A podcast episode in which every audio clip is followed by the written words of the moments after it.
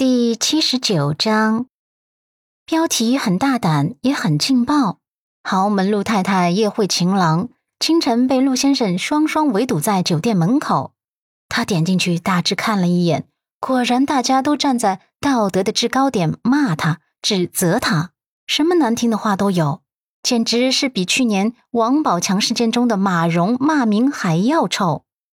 他揉了揉眉心，无力蔓延到全身。现在是自媒体时代，这些消息真的传播的很快。再看百度新闻、淮安城新闻，他全部占据了头条。就连他裹着丝被被陆先生狼狈带出酒店的背影，也都被拍了下来。唉，这个时候，他的母亲也没放过他，也加入了骂人的队伍当中。一会儿给他发来一条短信，一会儿又给他发来一条短信。刚才他睡醒的时候，手机里面已经聚集了几十条母亲发来的短信。他寒心的删了短信，这会儿又有母亲的短信跳了进来。虽然他真的不想看，可是上面那些犀利的、刻薄的字眼还是落进了他的眸底。贱人，你真该进猪笼！你爸爸要是知道这件事，一定会打死你的。他深呼吸。压抑住内心的悲凉，闭上眼眸，不想去看这样的短信了。他的亲生母亲啊，遇到任何事情都只是一味的诋毁他，从来未曾相信过他，这样他怎么能不悲哀？正在恍神间，阮南希的手机被陆漠北拿了过去，他顺手就删掉了徐雅慧发来的短信，然后板着他的小身板，让他面对着自己。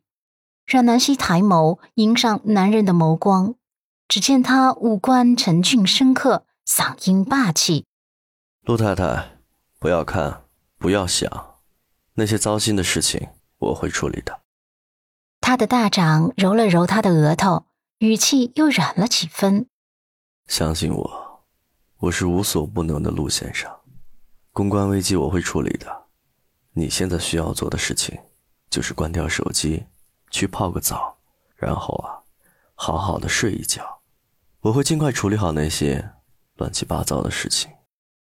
阮南希看着他眸中的坚定，还有那一丝温度，有些恍惚。半晌，他才软软的问：“那你打算怎么处理？”陆漠北的手指穿透他的发丝，动作情不自禁的有几分柔和。这个你别操心了。我去帮你放洗澡水，你去泡澡。下面的事情交给我。说完，就转身去了浴室。阮南希看着浴室磨砂仪门上面折射出来的男人模糊的背影，有些愕然。